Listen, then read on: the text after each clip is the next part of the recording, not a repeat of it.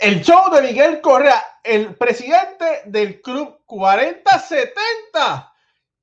hablaremos sobre eso, sobre los compañeros de ese prestigioso club, que básicamente es el 30-30 más los que han hecho 40.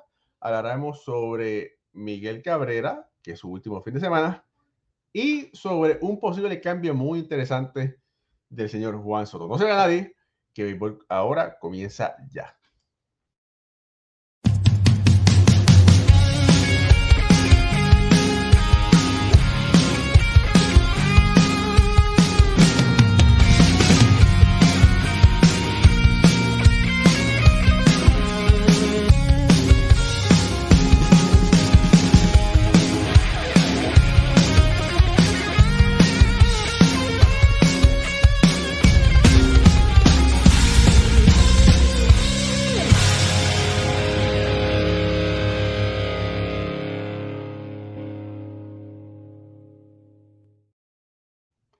Muy buenas noches familia del béisbol, bienvenidos a otro programa más de béisbol entre amigos por aquí por béisbol ahora. Mi nombre es Raúl Ramos y me acompaña en este momento Pucho Barrios directamente desde la isla del encanto, Puerto Rico. Antes que nada familia, denle like a esta transmisión, ayúdanos a crecer y vamos a hablar de lo que nos apasiona, que es el béisbol.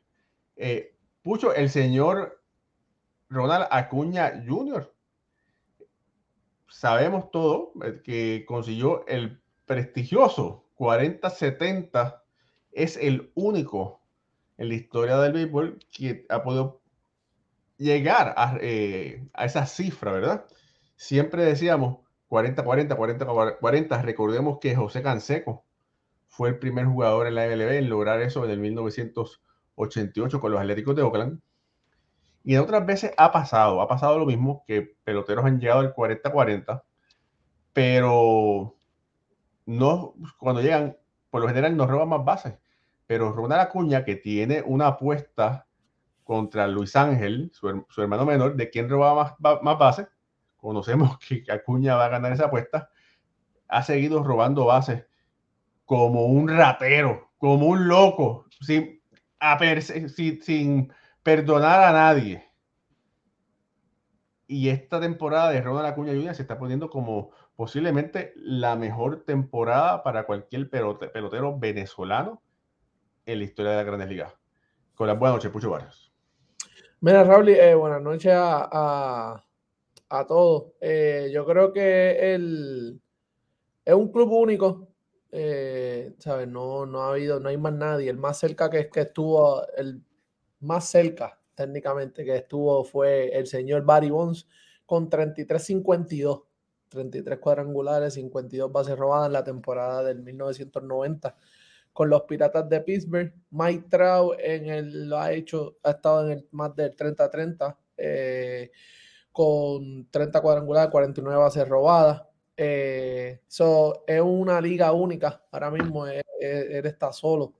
O sea, no hay más cercano fue, ya, ya lo mencioné, Barry Bonds. Eh, de verdad que impresionante eso.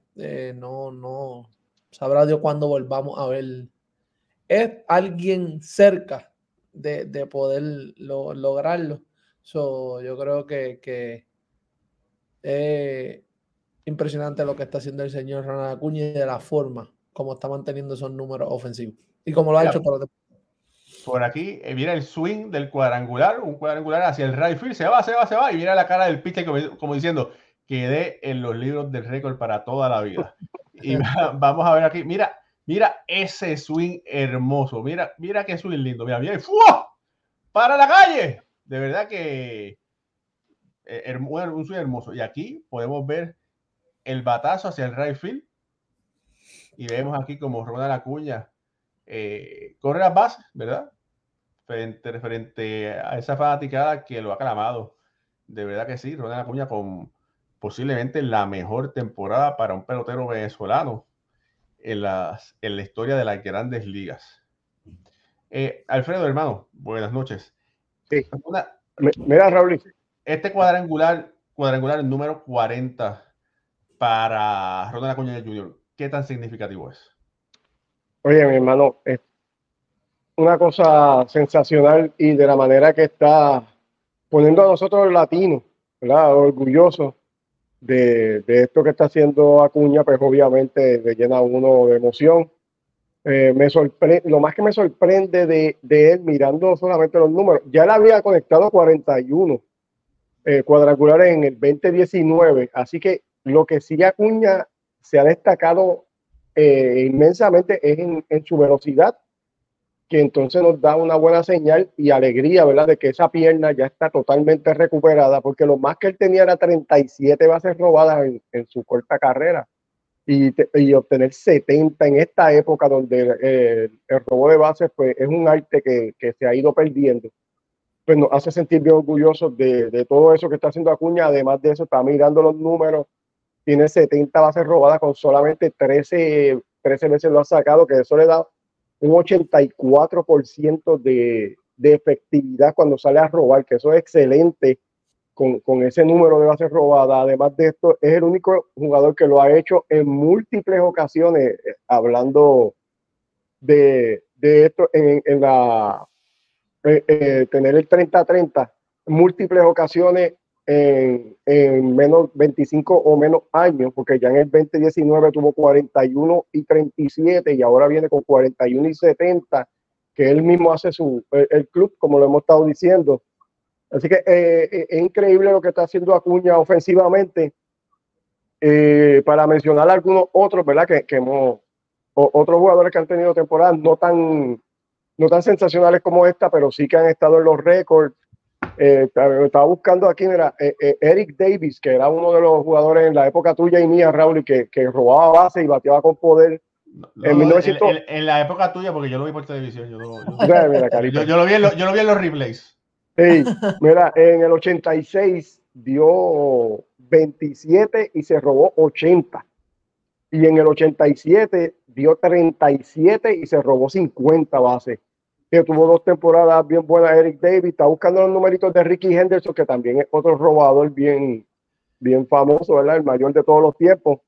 Eh, Ricky Henderson en el 86 tuvo 28 cuadrangulares con 87 carreras, eh, bases robadas y luego en el 90 volvió a repetir con 28 cuadrangulares, 65 bases robadas y, todos estos números que son eh, off the chart todavía no llegan para competir con, la temporada que está teniendo Acuña, que la complementa con, con un 3.36 de bateo de, promedio que, que, que supera por 30 y pico de puntos lo que él había bateado más en su carrera. Así que eh, Acuña tiene una temporada en sueño, rompiendo récord no solamente eh, para él, sino para las grandes ligas en total. Bien orgulloso del trabajo que está haciendo Ronald Acuña. Mira, Alfred, no tan solo eso. Antes, antes de cerrar, eh, el club de los 40-40, además de 40 cuadrangulares y más de 40 bases robadas, solamente hay cinco peloteros y son Alfonso Soriano, Alex Rodríguez, Barry Gonz, José Canseco y Ronald Acuña. Casi el más, el más que tiene base robada, obviamente, es Acuña. Es Acuña, eh, que lo hace a ponerse en esa categoría solo. Y el tercero más joven, a los 25 años.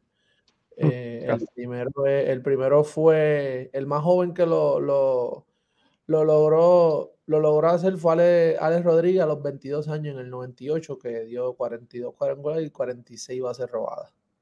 Mira, quería aportar que sí, esto es, un grupo exclusivo, pero es parte básicamente del club 30-30, ¿verdad?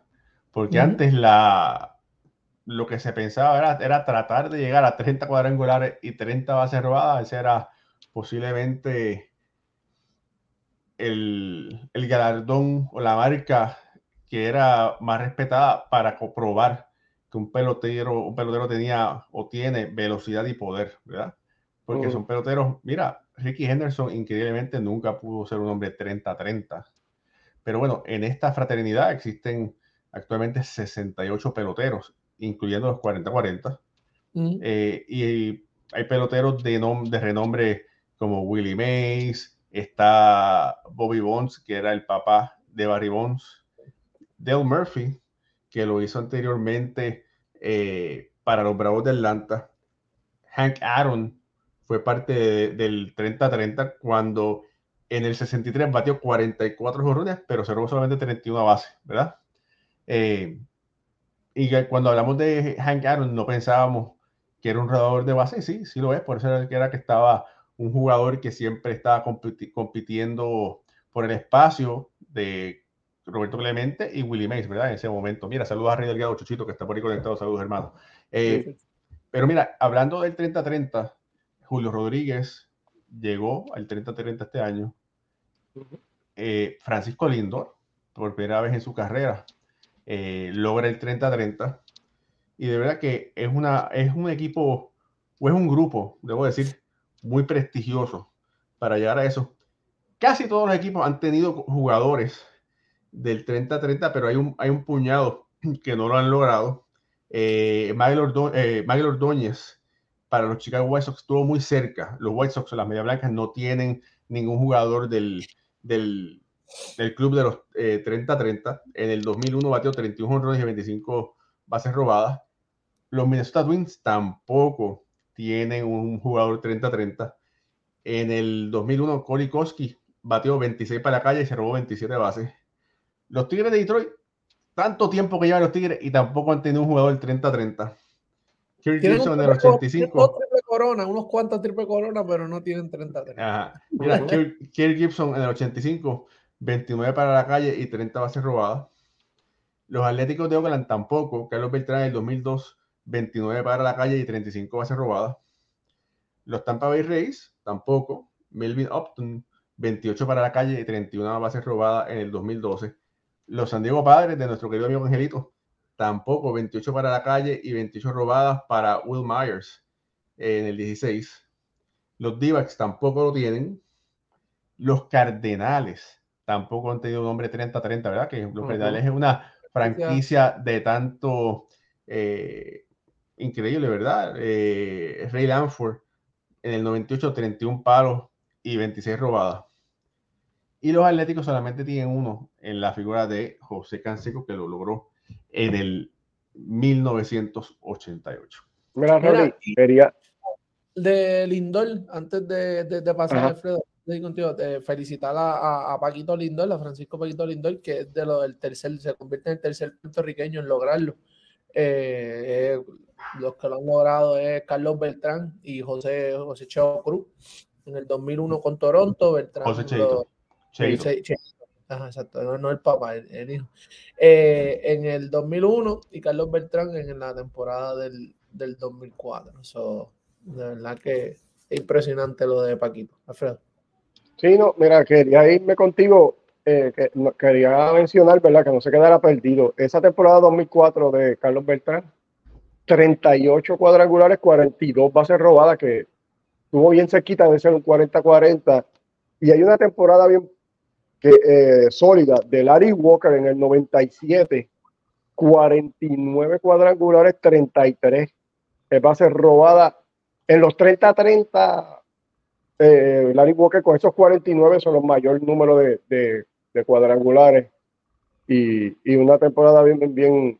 Pero lo que se pierde en muchas de estas temporadas es que muchos de estos jugadores lo hicieron en temporadas que sus equipos no entraron a postemporada, eh, no estaban eh, en equipos que eran buenos. Y, y, esto no es el caso de Ronald Acuña. Y me da alegría en parte de que Acuña está teniendo una temporada exitosa y se está reflejando en victorias para su equipo. Y, y al nivel de que el equipo de Atlanta, para mi entender, es el equipo favorito de representar la Liga Nacional en la Serie Mundial. Y, va a ser bien, bien, bien importante ver a, Acuña cómo, cómo lleva este equipo durante la postemporada hacia un campeonato que es lo que, que, lo que sabemos que él está buscando, ya que la sortija que tuvo anteriormente, pues él no pudo participar. Así que él va a poder, luego de esta temporada sensacional que ha tenido, seguir eh, produciendo en, postemporada y esto me gusta muchísimo. Mira, quería abundar que, bueno, Lindor logró el 30-30, eh, lo logró ayer metiendo eh, dos cuadrangulares en el mismo juego, uno a los zurdos y uno a los derechos. Es el cuarto jugador de los Mets en alcanzar la, la mágica cifra de 30-30. Acompaña a Howard Johnson y a David Wright y, eh, y, a Darius Strawberry, gracias. Eh, en ese grupo y de verdad que otro boricua está poniendo su nombre eh, una vez más aquí en la ciudad de Nueva York. No, y, trayendo de nuevo, como tú dices, Raúl, y antes era, eh, hace años, no se, no se escuchaba, ¿verdad? El, tanto, tanta repercusión o tanta, tanto enfoque, ¿cómo es? ¿Cómo se le dice? Cuando le dan tanto énfasis en el 30-30, ya que, ¿sabes? Lo hace Acuña, ahora lo hace Lindor.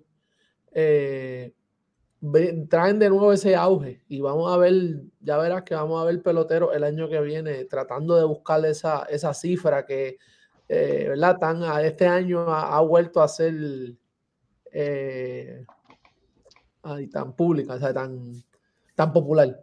Mira, y tengo que decir, más, eh, antiguamente, digo antiguamente, en los últimos años, los peloteros habían dejado de robar bases. Escuchen bien esto y para que ustedes también razonen con nosotros los peloteros habían dejado de robar bases porque una, de las razones era quizás algunos no tenían la velocidad y los otros, si los cogían de out, les bajaba el WAR.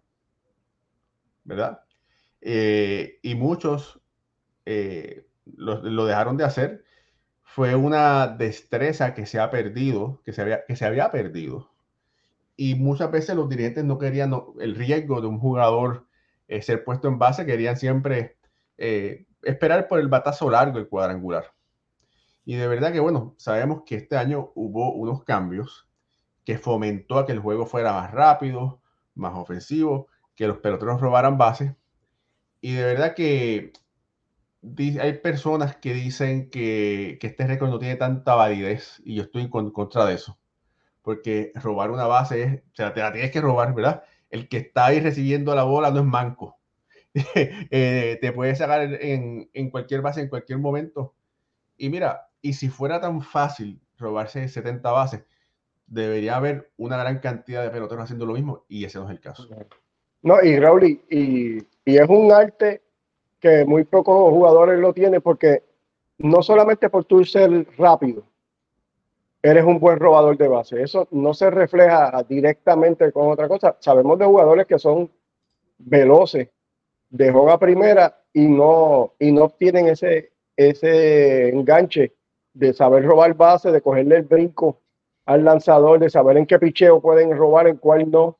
Y, y los ven muchas veces eh, eh, con, con récord negativo robando base y los están esperando de outs eh, en la base. Así que no, no, es, no es una situación que va directamente, obviamente la velocidad lo va a ayudar muchísimo, pero tienes que saber hacerlo. No, cualquiera puede venir y, decirte te voy a robar esta base.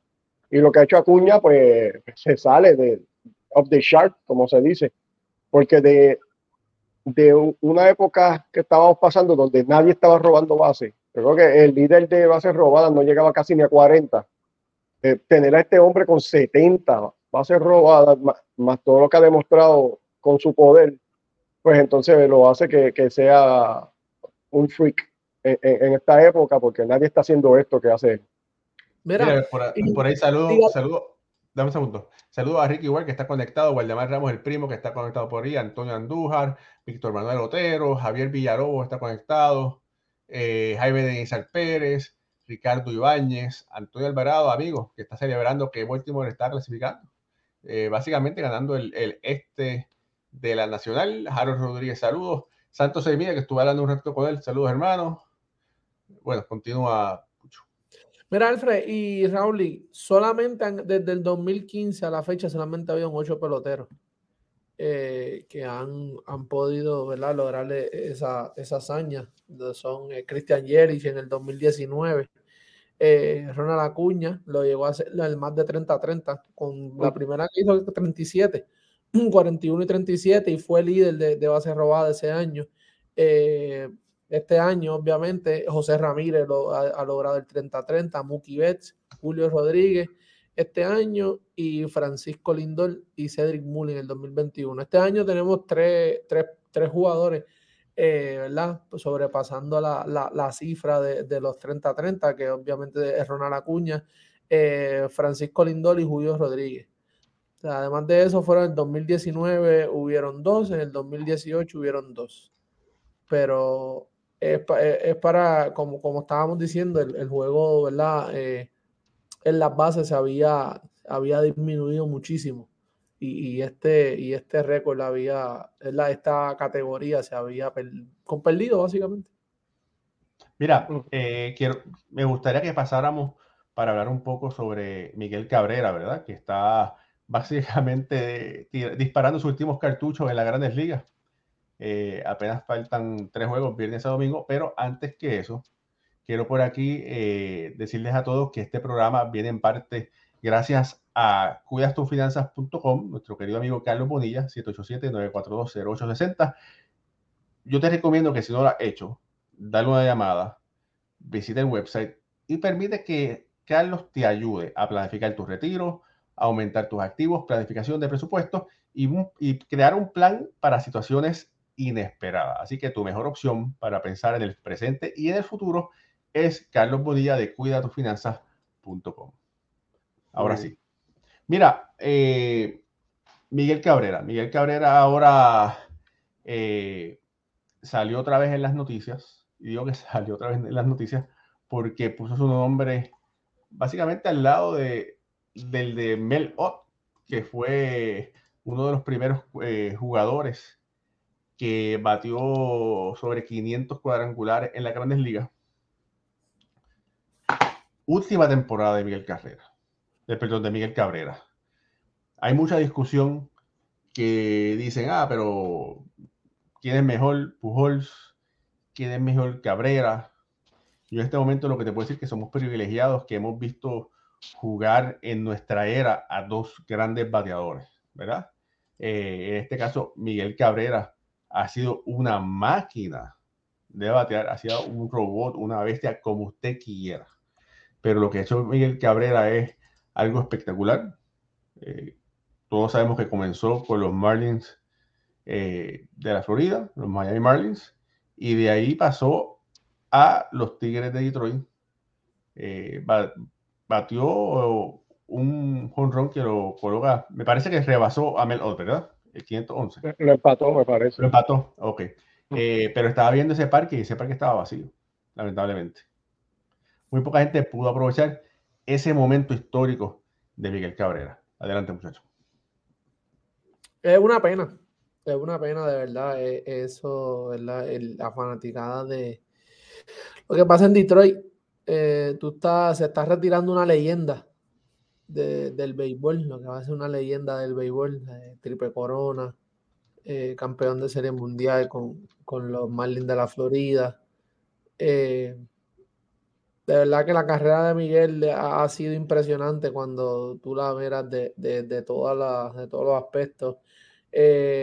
a pesar de su alta y baja también, el tipo de compañero que fue, buen compañero, eh, no tan solo con su equipo, con los demás.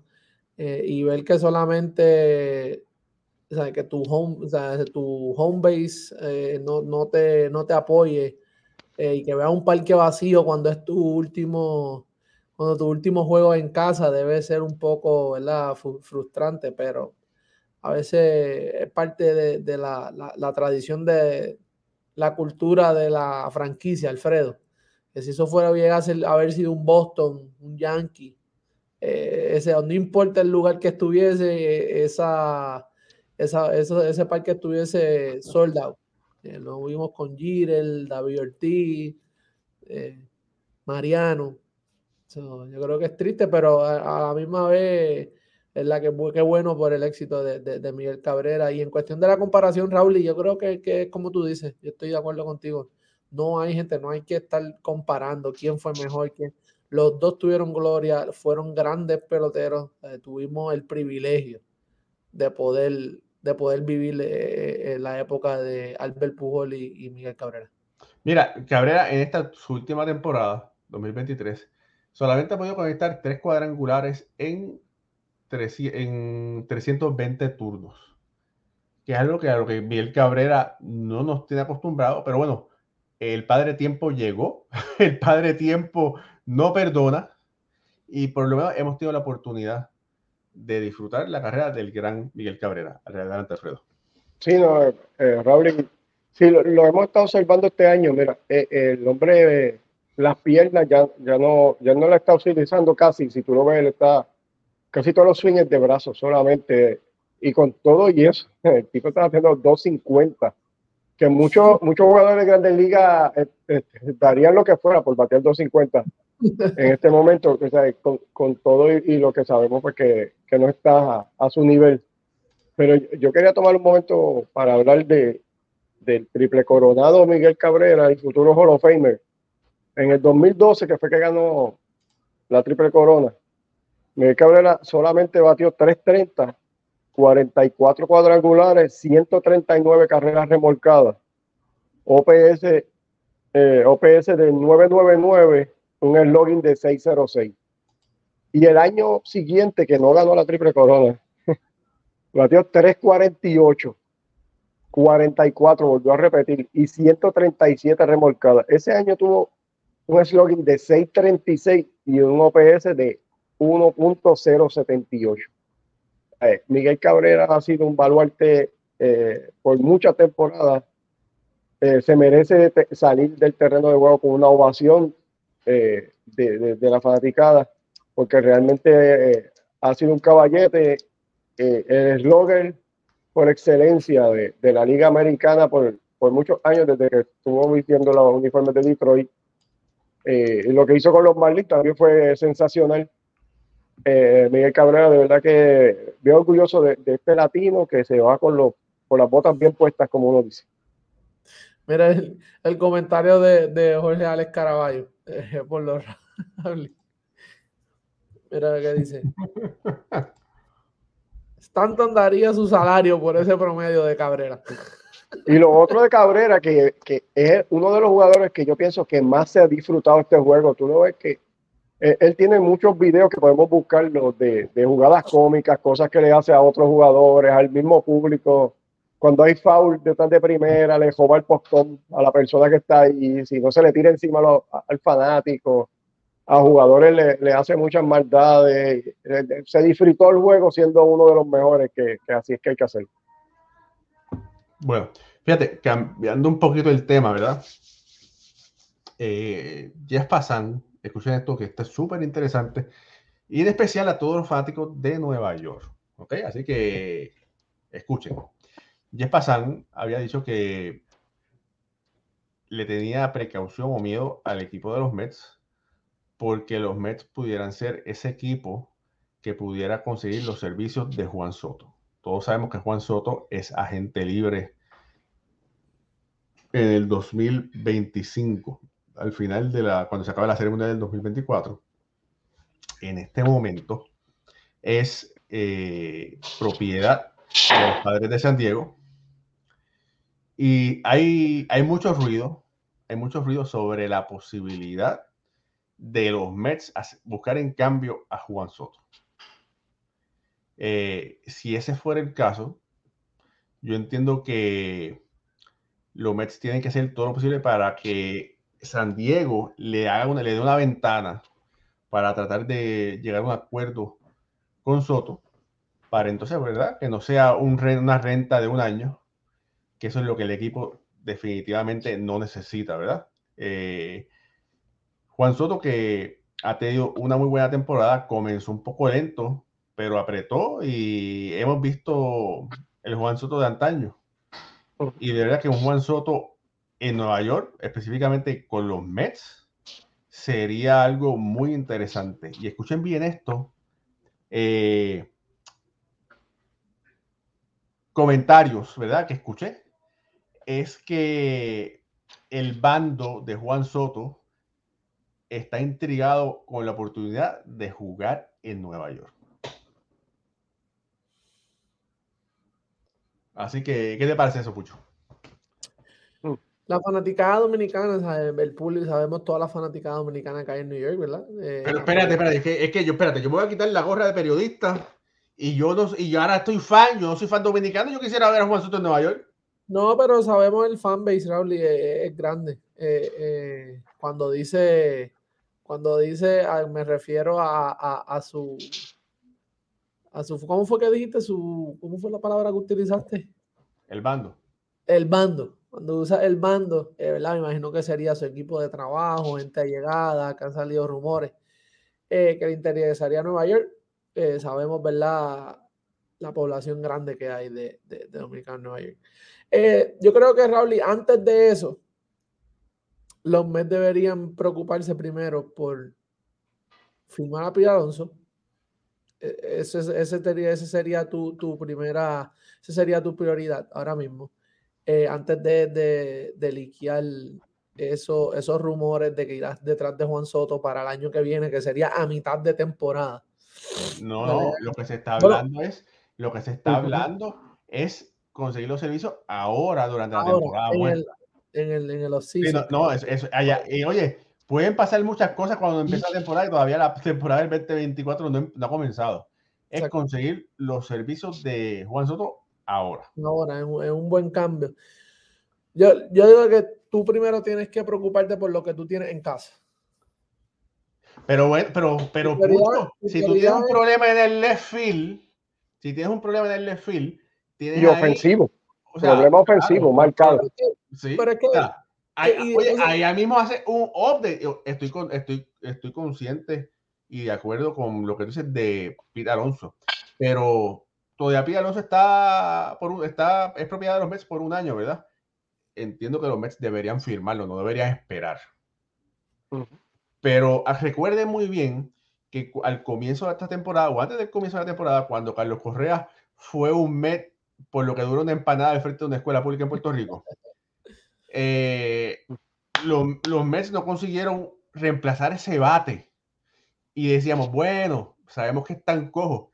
Y eso fue una de las muchas razones por las cuales los Mets no arrancaron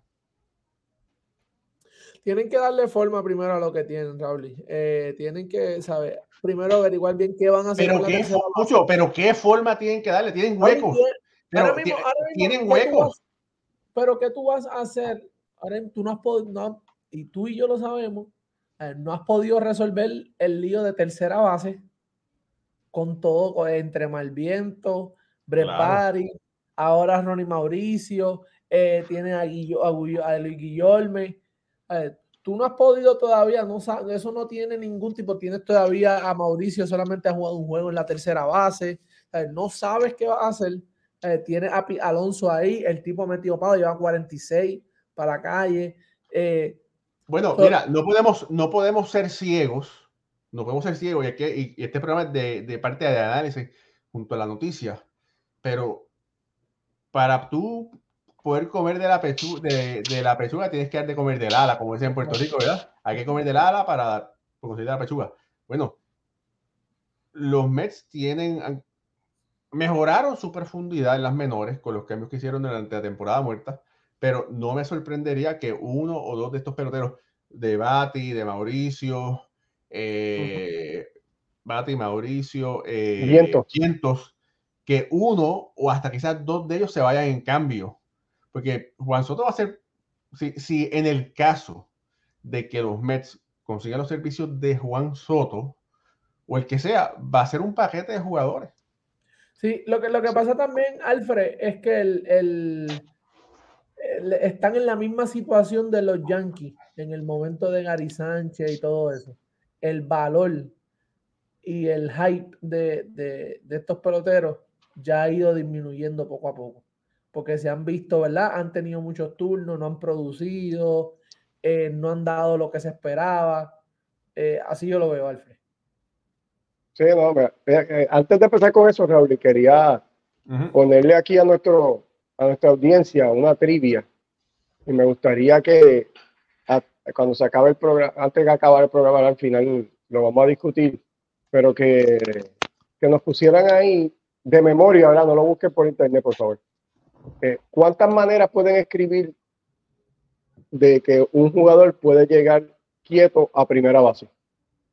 ¿Ahí? Todas las maneras que a ustedes se les ocurra, que sepan que un, jugador puede llegar seis a primera base. Lo que lo van poniendo ahí a ver cuántas pueden sacar.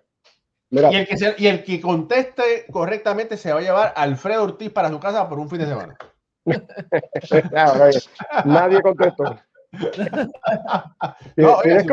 si, a usted hace falta, le hace falta de hierbar, pintar, coser, fregar el plato, ahí tiene, ahí, tiene. Estoy ready, estoy ready. Pues, mira, mi hermano, eh, esto de Soto, primero que a los padres lo que le conviene es cambiar, si lo van a cambiar, es cambiarlo ahora en la temporada muerta, porque está ofreciendo un año completo de Soto a, ofrecer solamente una, un rent por dos o tres meses, que sería cambiarlo a mitad de temporada. Eh, lo que van a, a, a coger de, de, regreso va a ser mucho menos que cambiarlo con un año completo para que tenga break de negociar con este otro equipo y todo. Así que es, es más atractivo cambiar a Soto ahora. Y, y en, en, en, el caso de los Mets, pues mira, sí tienen muchas cosas que resolver dentro de este equipo, pero si se te presenta la oportunidad de, de, de obtener a Juan Soto, eso se convierte en tu prioridad en el momento. O sea, Soto resolvería muchas cosas en este medio de la alineación. Eh, en los Mets ahora mismo podrían usar sus treinta y pico de cuadrangulares y ciento y pico de carreras remolcadas fácilmente, porque no tienen un jugador que esté ahí entre Lindor y Alonso que pueda producir de esa manera. Uh, así que sin quitarle eh, prioridad a las otras cosas que necesitan. Tienen que arreglar el picheo, tanto de bullpen como iniciador. Tienen que resolver el caso de Alonso. Eh, tienen, tienen este, jugadores internos para, para ocupar las posiciones. En lo que tienen es que buscar quién va a ir dónde y quién es la mejor opción para, para cada una de esas posiciones. Pero en el caso de Soto, yo entiendo que los Mets deberían estar all in, como se dice, y, ver qué, qué, negociación pueden hacer con San Diego. Me imagino ofreciendo a alguno de estos, de estos jóvenes que estamos mencionando para que entonces Soto pudiera vestir la, la camiseta de los Mets porque sería algo sensacional y estoy seguro que Cohen le va, le va a tirar con todo lo que tiene para dejarlo allí en Queens eh, eh, por una década o quizás más. No, y Mira, sabemos que el, el, gerente nuevo, Raúl, no tiene miedo a apretar el gatillo hay que, hay que ver cuánt, cuántas yardas de tela le, le, dan para, para jugar. Yo, yo, pero yo creo que va a tener, eh, porque él ha hecho Oye. cambios buenos sin, uh -huh. sin tener que gastar, eh, sin, ¿verdad? sin involucrar mucho, mucho efectivo, que yo creo que ahí es donde cogen, va a estar un poquito, ¿verdad? Eh, ya aguantado. Ahí donde tú dices la tela no va a ser tan larga como... como Raúl, ¿tú entiendes que si los Mets hacen algo por Soto, saldrían de, de la opción OTAN? No. No. No. Yo creo que si tú tienes, si tú puedes conseguir a Soto, ¿verdad? Tú lo consigues. Si tú tienes los fondos para atraer a esa ballena blanca, ¿verdad? Ese white whale, eh, tienes que hacer lo posible. Y, hablando sobre eso, mira, por aquí Aníbal Rodríguez, saludos a Aníbal, dice, Raúl, y Ken Rosenthal dice que el Clan Tani solo tiene dos equipos, Mets y Dodgers, que creo. Pues mira, eh, no sé si es cierto, no sé si es cierto, pero si tú tienes la posibilidad de firmar a Otani, tienes que discutirlo con tu almohada, tienes que pensarlo, tienes que razonarlo y posiblemente tienes que actuar. De la misma forma que si tienes la oportunidad de conseguir en cambio a Juan Soto, tienes que ver, ¿verdad? Eh, uh -huh. hay, hay, algunas cosas que a veces se tienen que sacrificar, ¿verdad? Pero como dicen, sin sacrificio no hay ganancia. Eh, son dos grandes bateadores y de verdad que si ese es el caso para los Mets, tienen que considerarlo grandemente. Mira, Jorge Alex Caraballo dice que, te, que, le, que le envía a Stanton para allá, para, a los Dodgers. a San Diego. Que manda Digo, a, a, San Diego, que diga, mejor dicho. Tenemos que ver que cuánto, hay, hay, que ver, ¿verdad? Cuánto estaría buscando Shohei Otani ahora. Pues yo creo que esto de la, la lesión ahora va. Ken Rosenthal dice que es una carrera, ¿verdad? De dos caballos, de eh, eh, Messi y Dodgers. Pero yo creo que van, van a haber más equipos metiéndose en la, en la conversación. Y en el sí. caso de San Diego, e, este, esta noticia sale porque sale un, sale un, comunicado de San Diego diciendo que ellos querían reducir su, su salario anual. ¿Verdad? Que eh, al comienzo de esta temporada estaba en los, eh, por aquí, 200, 249 millones y ellos lo quieren poner cerca de los 200 Así que eh, eh, estarían haciendo una, cerca, una, serie de movimientos, incluyendo quizás no firmar a los agentes libres como Josh Hader Eh, el zurdo, el muchacho este zurdo que vino de Tampa, eh, que está teniendo una temporada de Saiyón, Snell, exacto. Y sacar a Soto, porque Soto está ganando ahora mismo 24 millones, 23 millones en arbitraje este año. Con los números que está poniendo Soto se puede fácilmente meter en 30 millones o, quizá un poquito más en arbitraje el año que viene. Así que eh, es, es una carga que si ellos están buscando reducir eh, el salario general del equipo, pues, pues entonces veo a San Diego cambiando a Soto eh, antes que comience la temporada. Y es, el momento, pues tú no quieres que te pase lo que le pasó a Anaheim. Tú no, quieres que quieres que te pase lo que le pasó a los angelinos, que deciden quedarse con Shohei Otani, eh, hacen yo no sé cuántas movidas en vano, eh, y, estamos, estamos ¿verdad? viendo ahora eh, el, lo, que, lo que va a pasar, que posiblemente lo pierdan y tampoco ganaron nada. Mejor es como dice Raúl, y a veces tú prefieres sacrificarte y, y, y, ¿verdad? y perder algo y perder algo, pero recibir, y a la larga vas a recibir algo bueno a cambio. Como sería hablado, hubiesen cambiado tan y hubiesen sacado dos, tres, con cuatro o cinco peloteros buenos, unos buenos prospectos, uno, uno, dos o tres jugadores ya, ¿verdad? De, de, de Ellos podían haber conseguido fácilmente un jugador establecido y un par de prospectos. Exactamente. De buenos prospectos.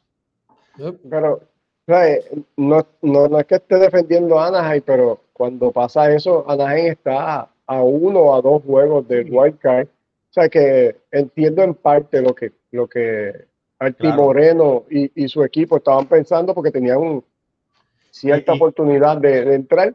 Sin Otani no hubieran tenido ninguna oportunidad como quiera al fin y al cabo no se, lo, no se le dio, pero en aquel momento, ¿verdad? Nadie puede predecir el futuro. Ellos estaban cerca y, y fue una decisión que me imagino que la tuvieron que pensar de más fuerte para tomarla, ¿verdad? Porque obviamente todo el mundo empieza la temporada por, para llegar a, a, octubre a jugar y eso es lo que ellos querían. Oye, eh, Alfredo, por ahí Waldemar parece que tomó del café que me tiene que enviar, pero contestó la pregunta. Dice, dice cinco veces puede llegar, dice, interferencia, base por bola, hit por error y punch. Cuando se le escapa la cacho. Le faltaron. Le faltan dos. Sí. Ahí está, pero está cerca. A, a pensar, a pensar. Está cerca, está cerca. Mira, en, en otras cosas, Baltimore ya finalmente, oficialmente ganó la división este de la Liga Americana. Algo inaudito, alguien que nadie pensó que iba a suceder en este momento. Sabíamos que tenía un buen equipo y que iba a dar la pelea, pero nunca que iba a llegar hasta donde han llegado. Ganaron su juego número 100, eh, logrando que el equipo que hace un par de días había ganado la clasificación por medio del wildcard, ya oficialmente gane, haya ganado el este de la Liga Americana. y para Baltimore, que los felicito, ¿verdad? A ellos y a su fanaticada. E, este año Tampa Bay empezó como un león, ¿te acuerdas? Ganando y una cantidad de juegos, tomando control de esa división por, la primera parte de toda la temporada. Y Baltimore ahí poco a poco, ¿verdad? Con su juego consistente, haciendo el juego pequeño, con, con esa combinación de jóvenes y veteranos, eh, pudieron dominar, tomar control de esa este de la americana y, y finalmente pues, se, se, llevan el banderín para, para, este equipo que es un equipo de mucha tradición que ha pasado por unos años bien, bien fuerte para su fanaticada y que por fin este, vean a su equipo jugando en octubre, pues, eh, es un orgullo eh, grandísimo y sabiendo de que hay unos jugadores latinos que están jugando eh, formando parte de este equipo y aportando muchísimo. Ese bullpen con Cano y Bautista, que, que fue el ancla durante toda la temporada antes que Bautista se, se lesionara, eh, fue, yo entiendo, la, una de las claves más importantes para llevar a Baltimore a, a este triunfo, porque como lo veíamos antes, el equipo de Baltimore siempre carecía de, de tener un picheo bueno y perdía juegos que uno decía, a ver, están regalando este juego. Y, este año no fue así. Ganó en la octava, era lights out y después venía pues, Bautista y se acabó el juego. Y realmente pues estoy, estoy bien contento por, por, eso que ha tenido el equipo de Baltimore y los vamos a ver en postemporada a ver qué pueden hacer estos muchachos. Vamos a ver, va a estar bueno, va a estar bueno de verdad. Eh, felicidades, como tú dices, a la, la fanaticada de, de, los Orioles, un equipo joven y verdad bien dinámico, eh, que va a estar bien interesante verlo en la, en la postemporada. Y, y, esa fanaticada tuvo una pérdida bien importante recientemente. Fallece Brooks Robinson, que fue la tercera base elite durante los 60, 70, ganando 16 guantes de oro, eh, dos series mundiales, MVP de serie mundial. Eh, era un caballete, quizás la mejor tercera base defensiva que, ha visto eh, la Grandes Ligas. Y entonces, pues fallece Brooks Robinson, que, que descanse en paz. Eh, eh, estoy seguro que, que, le hubiera encantado ver a, este equipo de Baltimore ganar la división, pero está desde el cielo mirando este resultado de estos jóvenes y, y, nada, vamos a ver hasta dónde llega el barco de Baltimore. Oye, y hablando también sobre Baltimore, extendieron eh, el list que tenían. así que Baltimore no va para ningún, para ningún lado, se queda, los Orioles se quedan en la ciudad de Baltimore por al menos 30 años. Y eso fue en discusión porque eh, el hijo de Peter Angelos, que está ahora a cargo del equipo, se había rumorado sobre la posibilidad de cambiar el equipo de localidad. Pero eso, bueno, pone fin a ese rumor y Baltimore se queda en casa por los próximos 30, las 30, 30 temporadas. El donde está la cosa caliente en el oeste de la americana, muchachos. sí. Esa competencia entre los marineros de Seattle, eh, Houston, eh, Texas, que ahora mismo tiene la ventaja de la división por dos juegos y medio, eh, está que pica y se extiende. Ayer hubo esta pelea. Sí, pero eso fue una, eso fue una changuería. Tengo, mira, antes de, de, que sigas hablando, de verdad que todavía cierro los ojos y no puedo creer que Texas esté por encima de Houston dos juegos y medio. Sin DeGrom y sin Chelsea sea, que e, eso es lo que lo hace, porque Texas se preparó a principio de temporada. Y, y después se reforzaron, se reforzaron a mitad, pero como dicen muy bien, eh, Digrom fuera y Chelsea también. O sea, y después Houston había cogido más, una, más fuerza, había cogido velocidad. Y después Texas le pasó. Sí, Houston ha jugado, ¿verdad? Eh, lo que lo ha, lo ha mantenido ahí es que han jugado bastante buen béisbol base a su experiencia. Eh, un equipo veterano, un equipo, el equipo campeón. Eh, saben jugar la pelota, están acoplados, han tenido bastantes lesiones. los caballos, Altuve ha estado mucho tiempo fuera, Álvarez ha estado tiempo fuera. ¿sabe? Ha estado, ha sido una, una, una, temporada turbulenta, Alfredo, pero se han, eh, se han mantenido. Que pueden, pueden, estar, pueden estar perdiendo la postemporada también eh, pudieran estar ¿verdad? fuera de la postemporada, todo depende de cómo, cómo cierren eh, eh, estos, estos, estos últimos días, tres, cuatro días que queda de temporada. Eh, que a mí me, me no me sorprende que el equipo de Houston, si se pasa a la, a la postemporada, reagrupe Alfred y, y termine y, y puede lo, lo, estaríamos viendo en la Serie Mundial de nuevo sea, yo veo a, Houston, Pucho, como, como si ellos ahora mismo estuvieran eh, jugando para clasificar solamente y luego como que apretar en la gasolina. No, o sea, no, los veo en modo como de, desesperación, de, de, que mira, nos podemos quedar fuera porque literalmente se podrían quedar fuera si tienen un fin de semana malo.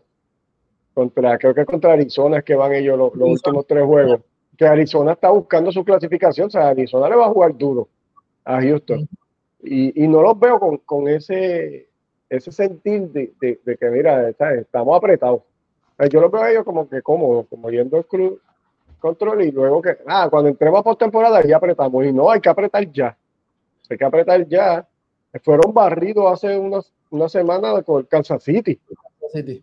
un equipo que tiene que casi 100 derrotas si no las tiene ya y, y, los barrieron. O sea, que, yo, espero de Houston que, termine estos tres juegos fuertes, porque tienen en sus manos la clasificación. Y que una vez empiece la postemporada, apriete este equipo que tienen el material para, para ganarle a cualquier equipo. y, lo que pasa es que, como tú dices, ha estado como turbulento esta, esta situación. No, y no se les ve, tú no ves, o sea, tú, eh, eh, los equipos de Houston, tú los veías que eran, eh, el año pasado tú los veías contundentes, salían y era tan, tan, ahí se le veía el, ahora no tienen como que sentido de emergencia, no, tiene, no se le ve esa, ese, ese urgency, tú sabes, que tenemos que, tenemos, hay que ganar, o sea, no se le ve esa hambre, el deseo, no se le está, no se le está notando, ¿verdad? La vibra eh, que a lo mejor la pueden tener, ¿verdad? No, puede ser, a lo que no le están saliendo las cosas, eh, la pueden, puede, puede estar ahí, pero no, no, está, no están transmitiéndola al, al diamante. Y, y, eso es lo que se está reflejando en, en, su, en su récord y en su juego. Mira, por aquí Waldemar, nuestro primo, dice, mi esposa me dio dos, el borazo y el sacrificio por toque o también jugada de selección o fielder choice. Ahí, ahí puso uno más. Tienes seis, te falta uno, Walde, te falta uno, primo. Eh, sí, veremos a ver que, hay que estar, hay que estar bien pendiente a eso. ahora mismo los, Marines eh, eh, empezaron a empezó el juego de los Marines contra el equipo de Texas. que para los dos es importante. Texas no quiere perder ventaja de esa, de esa división y, y los Marines quieren, están a juego y medio. Eh, están agarrados del último hilito, los Mariners. Vamos a ver qué pueden hacer. yo creo, yo espero que eso de la, de la, del revolú de, anoche no, no, no le afecte. Eh, entrando a, esta serie ahora.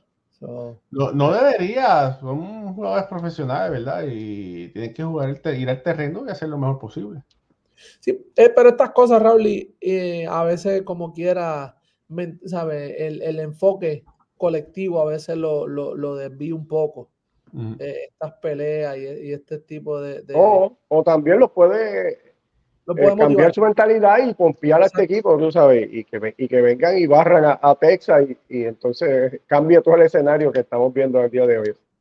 va a ser interesante. Un Julio, un Julio Rodríguez que en la serie de Houston no dio un hit de 12-0. Mira, que esto podría dar un giro a favor de Julio. Eh, hasta ahora, en este momento, si hoy se comenzaran, se comenzarían los juegos de postemporada, sería Houston contra Texas, Toronto contra Tampa Bay. Texas los estuve esperando eh, en su división, ¿verdad? Y los Orioles también estarían esperando. Eh, el tercer wildcard es Houston. En este momento es Houston, sí. Ok, pues sería Texas y Toronto. Y Minnesota. No. Y Minnesota. No, según, según MLB, Baltimore jugaría contra Toronto y Houston jugaría contra Minnesota. El que gane entre Houston y Minnesota. Ok, el primer wildcard es Tampa Bay. El segundo wildcard lo tiene ahora mismo Toronto y el tercer wildcard lo tiene Houston. ¿Sí?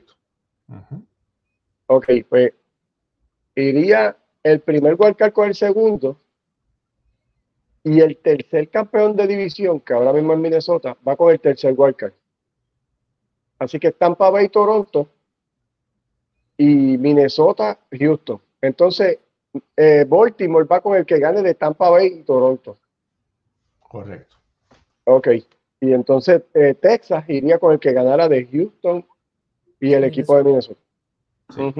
Y entonces en el viejo circuito, eh, Filadelfia, Arizona y los Marlins. En este momento, los Marlins jugarían contra el equipo de Milwaukee y el que gane de ellos iría contra los Dodgers. Y en el otro lado, el ganador entre Filadelfia y Arizona se enfrentaría a Atlanta. De clase regalito. no, no es. Pregunta por ahí, eh, si el mejor equipo de, de récord de la liga eh, coge bye. Entonces, bueno, en este momento. Los, primeros dos. Los primeros dos. Ajá. Entonces, Baltimore, los mejores dos récords de división. En este caso, la americana sería Baltimore y Texas. Pasarían de bye. Y en la nacional serían los Dodgers y los Bravos. Oye, ¿qué, qué cosa? Los, dos los, los, los dos equipos, las, dos centrales. Sí. sí. Son los más flojos. Exactamente, por eso mismo. Eh, mm, las dos centrales. El wildcard de la Liga Americana comenzaría el 3 de octubre. Eh, y el wildcard de la Nacional también comenzaría el 3 de octubre. Que, que, ese formato, yo estaba hablando ahorita con Raúl y cuando estaba viendo el juego de Boston contra Baltimore, la narración de, de Baltimore, estaba quejándose lo mismo que estaba hablando yo con Raúl, porque según ese formato, en segunda ronda se podría enfrentar Tampa Bay y Baltimore, que son los mejores dos récords de la liga, y por hacer este formato de esta manera, uno de ellos se va a eliminar obviamente y no llegaría, o sea, que lo que uno le gustaría es ver los mejores dos equipos en la final de la liga americana. Y, y posiblemente pues no lo vamos a poder ver porque pues ninguno estos dos equipos se tendrían que enfrentar si, si fuese el caso en que eh, Tampa Bay dominara a Toronto, eh, eh, se enfrentarían en, en, la liga divisional y no en, el final de, de, para ganar la liga americana, que es lo que uno quisiera. Así que hay que, hay que repasar quizás estos formatos y ver la manera en que, en que los equipos estén alineados según su récord y, y, no por, porque ganaste el wild card, pues quiero, y, y otras maneras para que no pase esto, de que equipos que tienen un récord excepcional se tengan que encontrar a, mitad de camino. Mira, por aquí Tony Alvarado dice, bueno, lo que es, contestando la pregunta, dice, base por bola, error, hit, pelotazo, fielder choice. tiene bastantes ahí. Mira, yo, lo puedo decir, lo puedo decir, Raúl. Ok, dale. Ok, base por bola, pelotazo, hit, error, ponche cuando se le va la bola al catcher y no hay nadie en primera, eh, fielder choice y el catcher, y catcher interference. Sí. Esas son las siete maneras que puede llegar safe a primero. ahí, está. Así que buen, buen dato eso, buena trivia. Alfred, sería interesante si de todos los ocho traes una trivia de eso. Vamos a ver, vamos a hacerlo. A las y media la, tiramos y damos el hasta el final. bueno, ya sabe, el que la gane se lleva Alfredo. En este momento nadie se lo ganó, todavía sigue ese sorteo. La, semana, que viene ofrecemos a Pucho a ver si más gente participa. Pucho viene con lancha. Exacto. Pucho viene con lancha. Oye, por ahí, ah, mira. Eh, la noticia de Tim Wayfield, ahí Lu Alfredo de la menciona, de verdad que es devastador. Eh, lo diagnosticaron con cáncer en el cerebro. Eh, nuestro amigo y hermano Carlos Baega, ¿verdad? Lo, lo posteó. Ahí fue donde lo vi. Eh, pero, el chisme es, el chisme es, esto fue un chisme, ¿verdad? Que Kurt, Chilling en su podcast lo dijo. Y entonces, eh, supuestamente, Wakefield y su familia lo querían mantener callado. y eso lo sabían sus compañeros del equipo de Boston cuando Schilling lo dice, la esposa de Jason Bartek salió por las redes sociales insultando, diciéndole a, a Schilling que cómo se atrevía a, dar esa información. Eh, y, que ha sido parte de, del elenco de, narradores que ha traído Boston este año en varios juegos, que, que, ha estado bien ligado con el equipo y lamentable la, situación y muy mal por, por Chilling, que siempre se ha conocido como una persona que como que no respeta a los demás, eh, quiere hacer lo que quiere, eh, verdad que otra vez demuestra que, es una persona pues, no, grata para muchos. familia, ¿algo más, ¿algo más que quisiéramos traer antes de acabar el hecho de hoy? No, yo creo que, cubrimos todo. Está, todo. Hablamos todo lo que está pasando. Alfredo Alvado, despide el show. Bueno, mi hermano, eh, un placer estar aquí con, con ustedes, ¿verdad? Eh, una vez más. Eh, a nombre de, de nuestros compañeros Pucho Barrio, Raúl y Ramos, los que no estuvieron también le mandado saludos, Moisés Fabián, Ricardo Gibón y este Alfredo Ortiz, su servidor, será hasta el próximo lunes, si Dios lo permite, que vamos a estar con ustedes y ya vamos a estar ready para la postemporada porque ya el lunes se ha decidido, esperemos todo, y si hay algún empate, también vamos a estar con ustedes para, para darles información. El lunes vamos a, a votar por los premios y vamos a, a estar discutiendo lo que está pasando. Y, y, y, decir, ¿no? y, y dar nuestros picks para, para la Claro. serie de postemporada. Así es. Así que llévatelo, Raúl. Familia, suscríbase a nuestro canal. Esto es por ahora. Hasta la próxima.